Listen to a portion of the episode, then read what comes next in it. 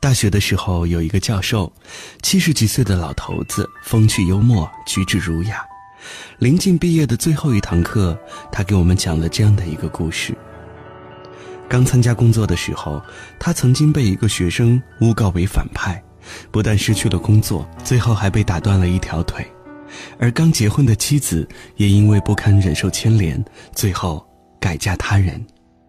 后来经过平反，他拖着一条瘸腿再次登上讲台，往后终身未娶。将余生全部献给了教育事业，而当年的那些学生也一个个参加了工作，结婚生子。他原谅了所有人，除了当年诬告他的那个学生。后来，当学生找上门来寻求原谅的时候，老人家对他说：“我们以后最好还是不要再见面了。我不恨你，但也做不到原谅你。”老教授的最后一段话，至今记忆犹新。无论怎样，永远不要轻易去伤害别人。但如果别人伤害了你，你也没有必要强迫自己去假装大度。如果原谅一个人不是出于内心，那么对于别人来说只是欺骗，于自己而言是背叛。有时候不报复就是最大的大度，不忘记则是对自己最大的保护。大姨家的女婿，父亲死得早，母亲独自将一双儿女抚养成人。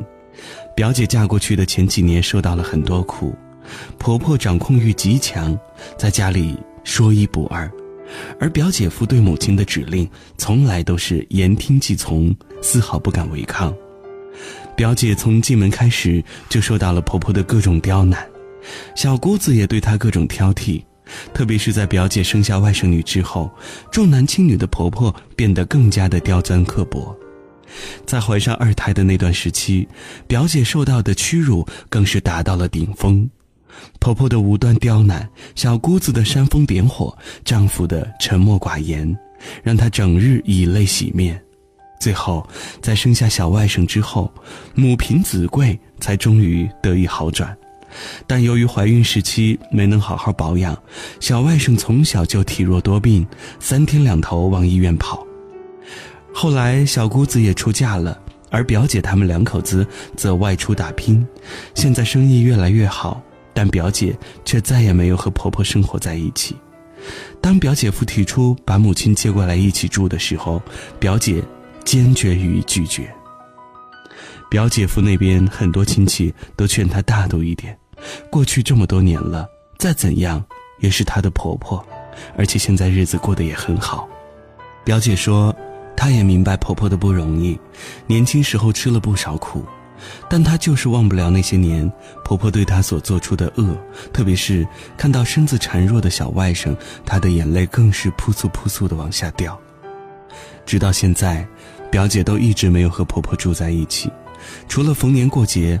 平时也基本不去串门但她也从不限制自己的丈夫带着孩子去看婆婆，该给的东西她更是只多不少。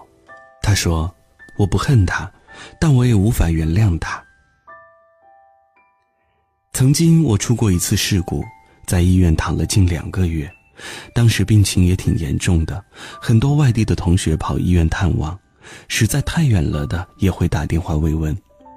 有一个大学的同学，当时和我在同一个城市，从他那儿到医院也就一个小时的车程，可两个月的时间，他非但没有探望，甚至一个电话也没有。后来还是从别人那里我知道了理由，荒唐的有些可笑。他觉得医院晦气。同寝室一年，同学四年。在学校的时候称兄道弟，毕业后参加工作，他和女友分手，大半夜给我打电话，二话不说就陪他聊到天亮，哪怕第二天在办公室打着呼噜被领导训斥。而就在我出事的前几天，大家还坐在一起喝酒吹牛。事情发生后，那种友谊的背叛、人性的淡漠，呛得我猝不及防。去年年底的时候，有好事者组织同学聚会，当时那位同学也在场，全程我没有和他说过一句话。对于他的有意示好，我也是不咸不淡的采取了冷处理。有人觉得我不够大度，甚至还有人说：“难道你还真的就因为这件事儿而对同学产生意见？”我说：“我压根儿就犯不着有意见，因为以后再也不会见。”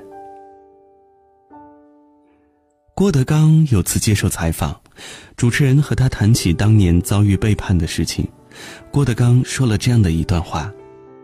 其实我挺厌恶那种不明白任何情况就劝你一定要大度的人，离他远一点，雷劈他的时候会连累到你。最后主持人问他是不是永远都不会释怀了，他说：“这个东西是跟人一辈子的，如果连这个事情都记不住的话，那这辈子活得太冤了。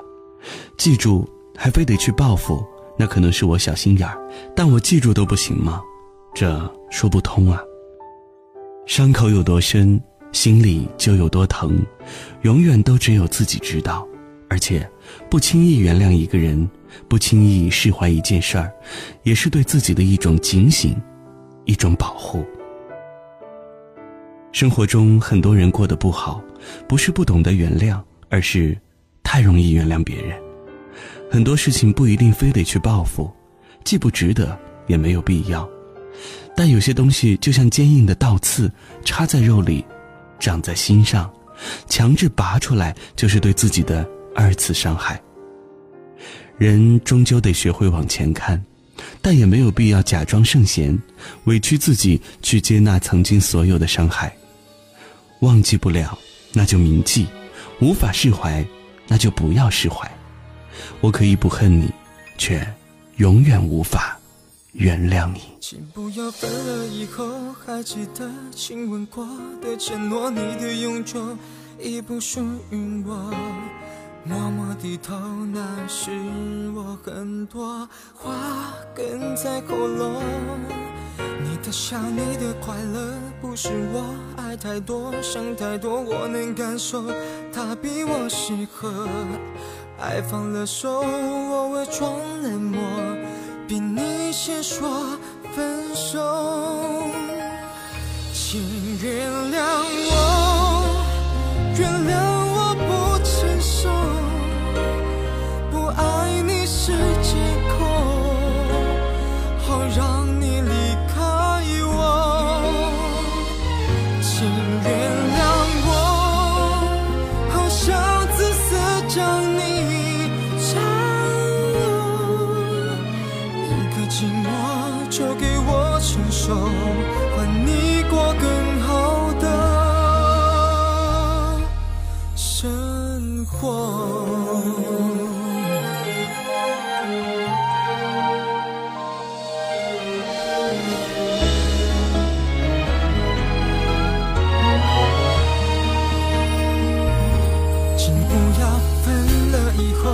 记得亲吻过的承诺，你的永久已不属于我。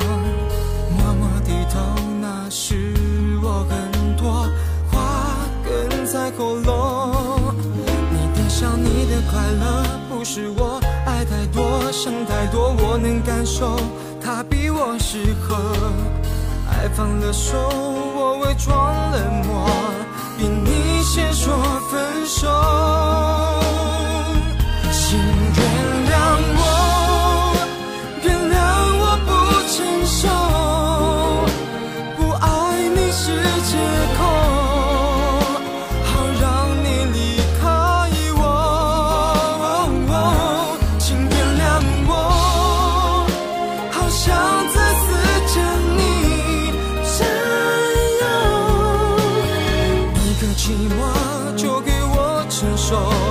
换你过更好的